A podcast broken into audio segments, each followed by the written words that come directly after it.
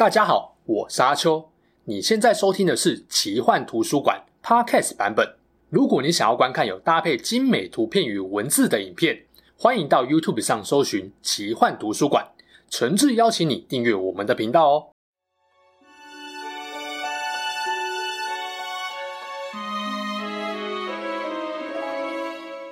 Hello，大家好，我是阿秋，来聊聊神秘奇幻的主题故事。希腊神话的神，尤其是住奥林帕斯山上的，有一个特点就是乱。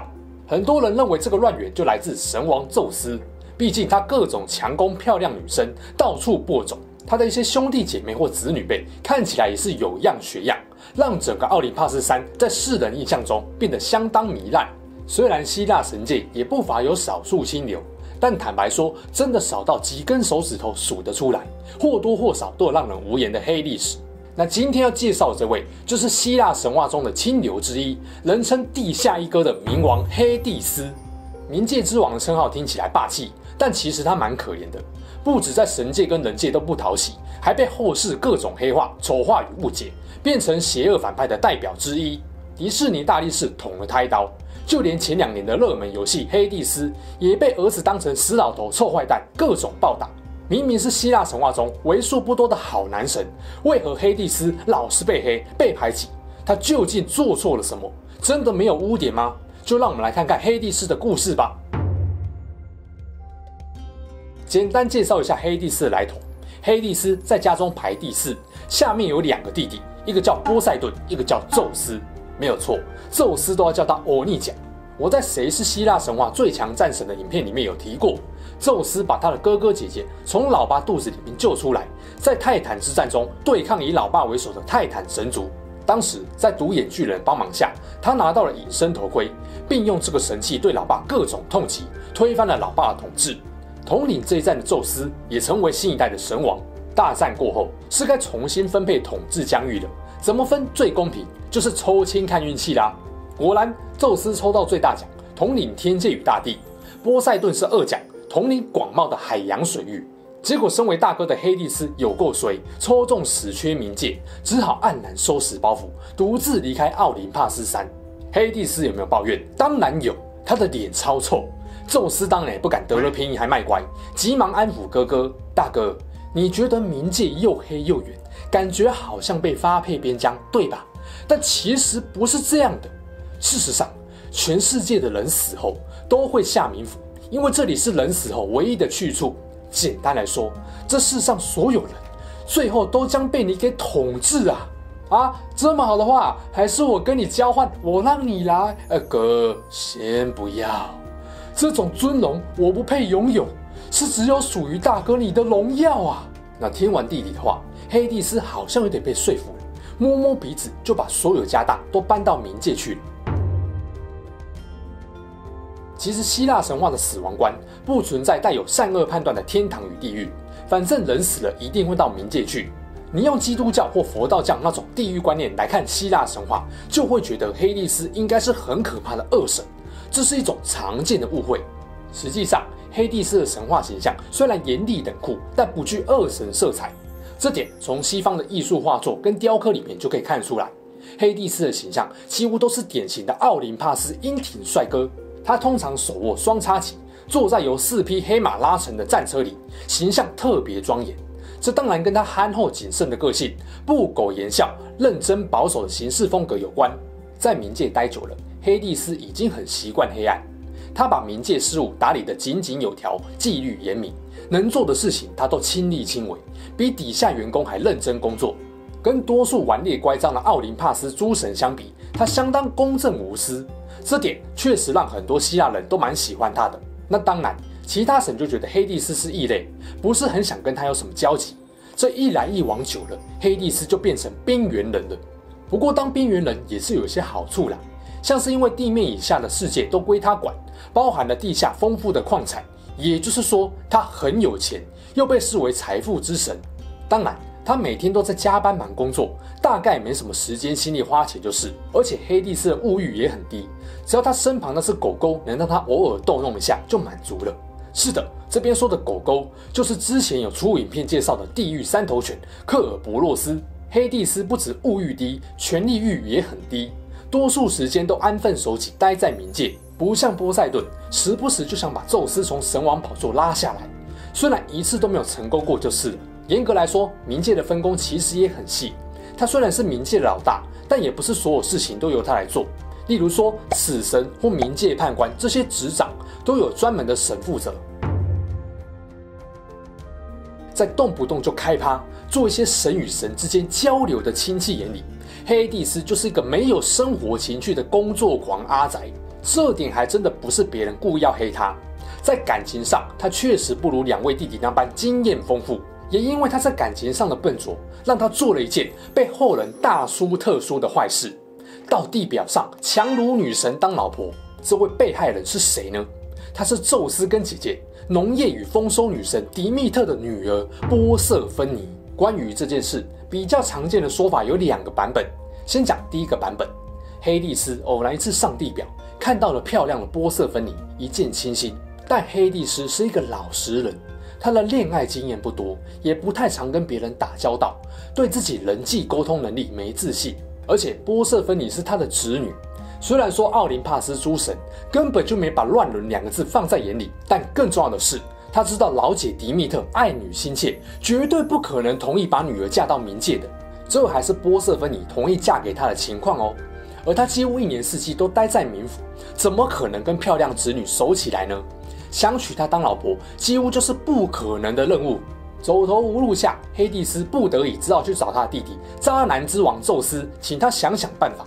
很多人会说：“哎，黑帝斯，你头壳坏去啊？怎么去找一个渣男来当感情顾问呢？”话是这么说没错啦，但黑帝是比较熟的神，除了跟他一起在冥府工作的，再来就是他的两个弟弟了。偏偏宙斯又是波瑟芬尼的爸爸，这种情况下，我还真的想不到不去找宙斯商量的理由。呃，老弟啊，有一个感情问题想请问你，问就是强暴，强迫让自己开口告白。不，不是啦，我是看上你女儿，你说哪一个？我女儿有很多个，哦，对哈，你和迪密特生的那一个啦，波瑟芬妮，万万不可，迪姐视女儿如命，她不可能把女儿嫁到冥府的，就算是我去讲也没用，那怎么办？你老哥我就只有这么个请求了，你是神王兼他爸，难道一点忙都帮不上吗？这，啊，那不然你去抢抢看吧，我顶多只能假装不知情啊。得到宙斯的默许，黑帝斯心想，或许可以试试看。反正万一出了什么事，弟弟应该也会挺他吧。于是黑帝斯不知道哪来的勇气，抓准了波瑟芬妮某天出游，甚至他独自采花时，突然间大地裂开，驾着黑马战车的冥王从地底冲了出来，直接就强行抱走了波瑟芬妮。波瑟芬妮当然是一脸惊恐，万分抗拒。但黑帝斯的身材太精壮，力气太大，他束手无策。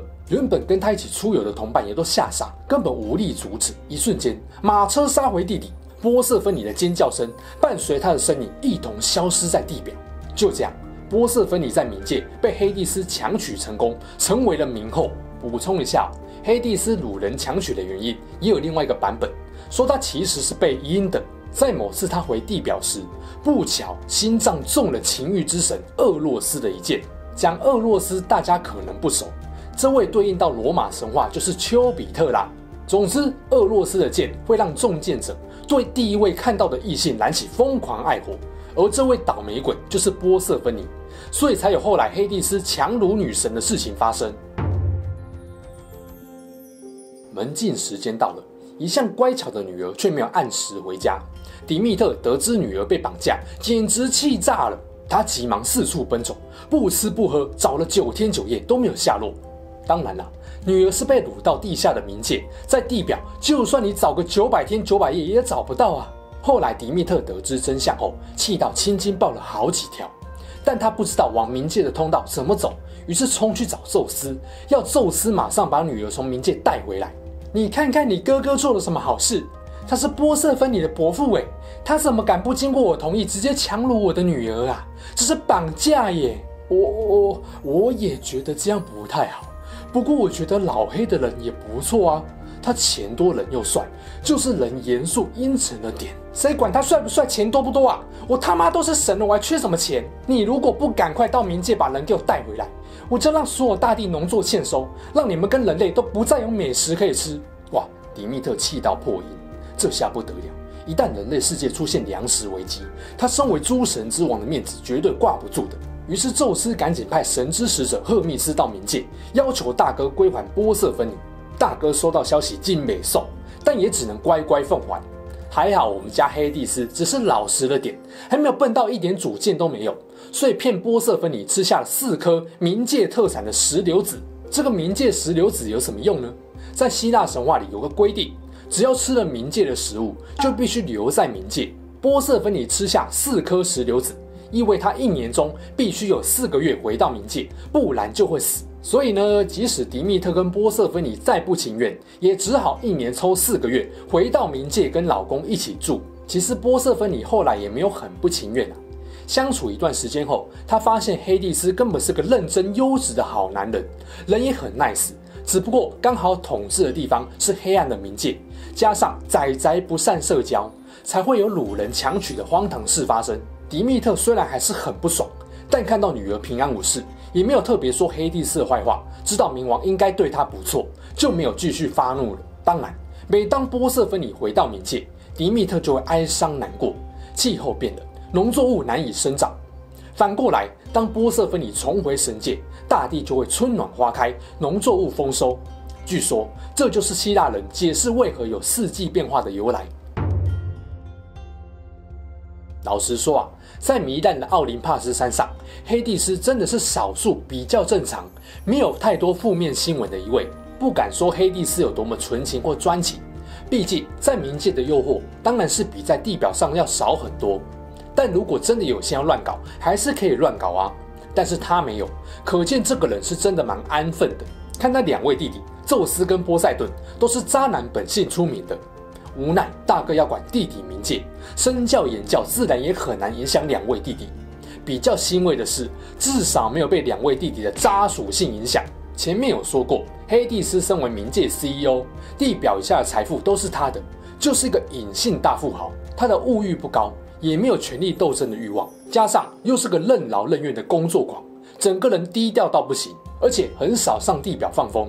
这也让他成为不太讨喜的神界边缘人，怪不得宙斯跟波塞顿在各地乱搞，根本就肆无忌惮。因为最自律、最正直的大哥，基本上不太有机会训他们啊。要在希腊神话找一个行事低调、认份又认真工作、没有权力欲、正直公平、纪律严明又不花心的神，有多难找？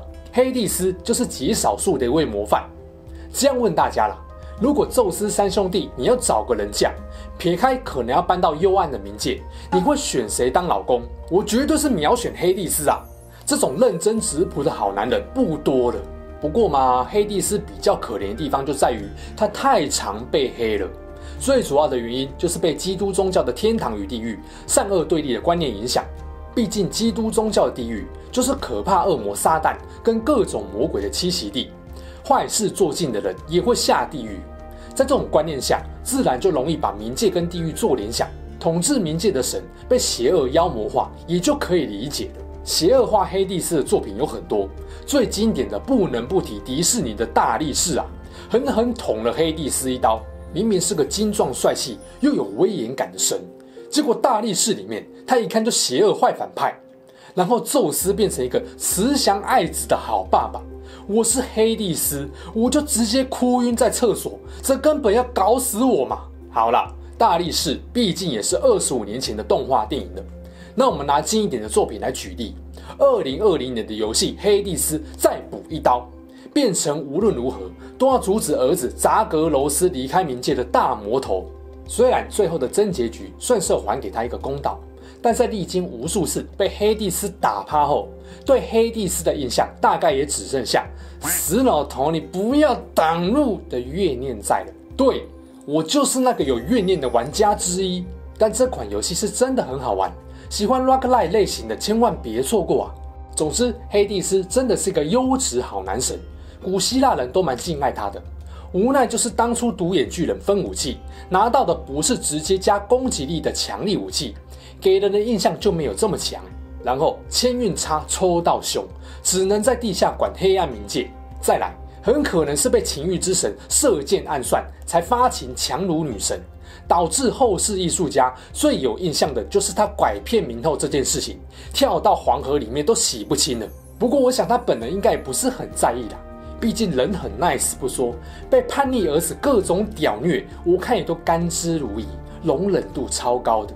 希望在未来有越来越多作品能帮我们家冥王多多洗白，还他一个公道啦。